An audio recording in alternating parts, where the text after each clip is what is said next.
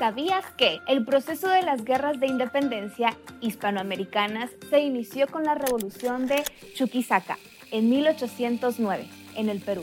En el año 1817, José de San Martín, en conjunto con el ejército de Bernardo O'Higgins, derrota a los realistas y se dirige a Lima, con el fin de eliminar el poder español. La historia de la emancipación suramericana comenzaba luego que se complementarían con las acciones militares, iniciadas por el liberador Simón Bolívar, el militar y político venezolano. Contribuyó a inspirar y concretar de manera decisiva la independencia de Bolivia, Colombia, Ecuador, Panamá, Perú y Venezuela.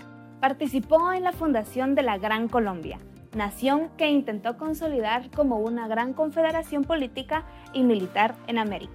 Bolívar es considerado por sus acciones e ideas el hombre de América por lo que su legado ha recibido honores en varias partes del mundo, a través de estatuas, monumentos, parques y plazas, ya que sus ideas dieron origen a la corriente política denominada bolivarismo. Mantente atento para otra cápsula del Bicentenario. Bicentenario de Independencia de Centroamérica. Una presentación de la Universidad Mariano Galvez de Guatemala.